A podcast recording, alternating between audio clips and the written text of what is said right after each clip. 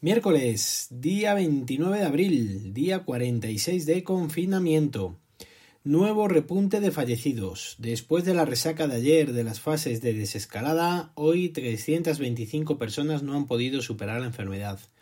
En total hay ya 24.275 fallecidos. En cuanto al número de infectados, también hay un nuevo repunte, con 2.144 nuevos casos diagnosticados. En total, 212.917.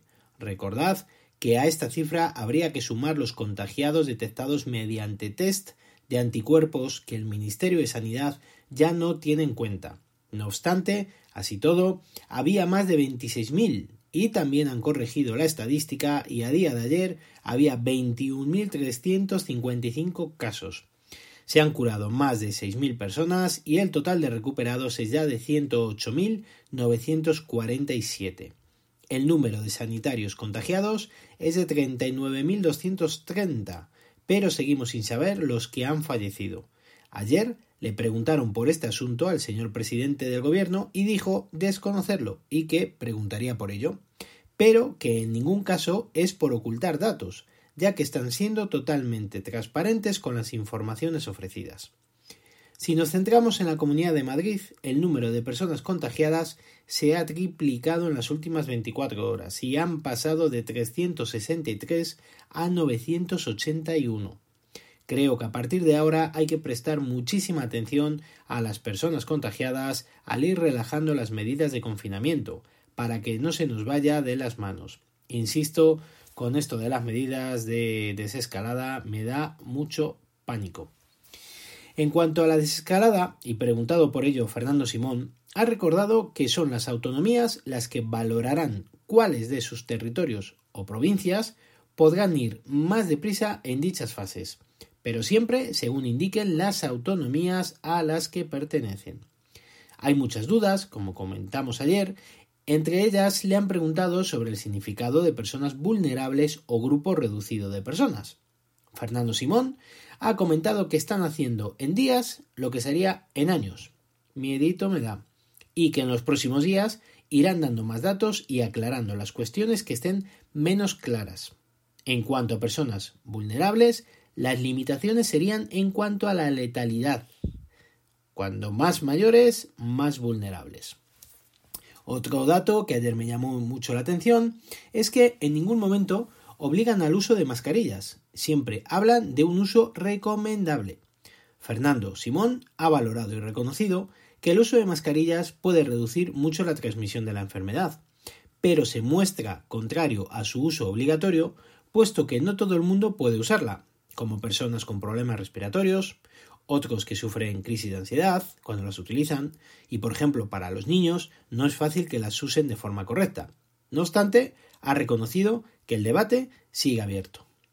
El ministro de Sanidad, Salvador Illa, ha comunicado que mañana se hará público una orden de procedimiento en la cual se indique si se puede visitar a amigos y familiares y en qué condiciones. La consejera de Sanidad de la Junta de Castilla y León, Verónica Casado, ha propuesto que se deberían de establecer horarios por edad para la salida a la calle de los ciudadanos, de modo que no se puedan mezclar, las personas mayores con los niños. Yo he pensado exactamente lo mismo. Los que vivan en la misma localidad o ciudad pueden quedar en cualquier sitio y juntarse con los abuelos, con el riesgo que eso conlleva. En cuanto al apartado de tecnología, hoy os quería contar que ya he recibido el Apple Pencil, sorprendentemente la verdad. Esta misma mañana, haciendo el seguimiento del envío, me informaban que se entregaría mañana, mañana jueves día 30. Pues nada más lejos de la realidad. Hoy a las 2 de la tarde me llamaron al videoportero para informarme que tenían un paquete para entregarme. Ha subido hasta casa, me lo ha entregado a distancia, venía con mascarilla y me ha pedido solo mi número de DNI. Lo que me resulta curioso, que no me pasó con el iPad Pro, es que lo he comprado el lunes día 27 y me ha llegado hoy miércoles día 29. Increíble la rapidez. El unboxing, como dicen aquí los youtubers y demás, no tiene mayor misterio. Viene como siempre, como siempre de bien, vienen todos los productos de Apple. Y a la hora de conectarlo por primera vez al iPad, te informa de unos consejos rápidos y listo, a funcionar. Venía con un 7% de carga, creo recordar, y en unos 5 minutos más o menos estaba cargado al 100%. Me ha parecido súper rápido. Cuando cuelgue esta entrada en el blog os adjuntaré unas fotos. Lo que no me ha gustado es que no viene ninguna punta de repuesto. Y por ejemplo, en el Apple Pencil de primera generación sí que venía una. He notado bastante diferencia en cuanto a cómo responde comparándolo con el Apple Pencil que tenemos para el iPad de educación, el de primera generación. Entiendo que también será por la pantalla. Al no tener la cámara de aire en la pantalla, el iPad de educación con el iPad Pro, la escritura es más natural y tienes toda la sensación de estar escribiendo sobre un papel. Es fantástico. Con el iPad de educación, según escribes, como, como os diría, notas, se nota muchísimo la distancia de dónde apoyas el lápiz a dónde tienes la pantalla. Con el iPad Pro, evidentemente, esto no pasa. Em, ¿Qué os cuento más? Pues bueno, que he estado probando un rato la aplicación de Lake Lake, para que lo sepáis, con el Peque. Se trata de una aplicación con dibujos para colorear. Tienes alguno gratis, pero la mayoría son de pago. Hay dibujos de muchos artistas y para desbloquearlos tienes que suscribirte. Ahora mismo cuesta 9,99 euros el año entero, con la oferta que han denominado Quédate en casa. Y sin la oferta sería de 44,99 euros. Tiene una barbaridad de libros de artistas, de dibujos, de ilustraciones. No puedes ni comenzar con un lienzo en blanco en la aplicación, te obliga a realizar la suscripción, pero todos los días puedes disfrutar de un dibujo nuevo para colorear a tu gusto. Otra aplicación que es una auténtica pasada para los que sepan dibujar es Sketchbook. Tiene infinidad de posibilidades y puedes pasar buenos ratos jugando con ella e intentando aprender a dibujar, claro. Es gratuita. Echadla un ojo. Y por último, otra más que me he descargado es Nebo, N-E-B-O. Es un blog de notas sin más, pero la característica más sorprendente que tiene y que, va muy bien es la posibilidad de que te detecta lo que estás escribiendo con el pencil y te lo pasa a texto. Es gratuita, pero tiene un límite de blogs.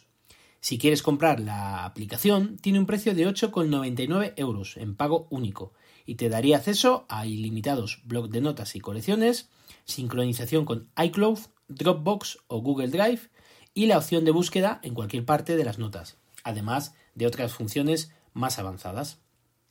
En fin, me acaba de llegar y prácticamente no he podido cacharrear mucho con él, pero bueno, intentaré exprimirlo lo máximo posible para comentaros por aquí las bondades de este nuevo accesorio. En fin, amigos y amigas, mañana más y mejor. Si queréis contarme algo, lo podéis hacer al email elgafaspodcast.gmail.com o en Twitter como arroba elgafaspodcast. No os olvidéis visitar mi blog, que por cierto ya lo he terminado.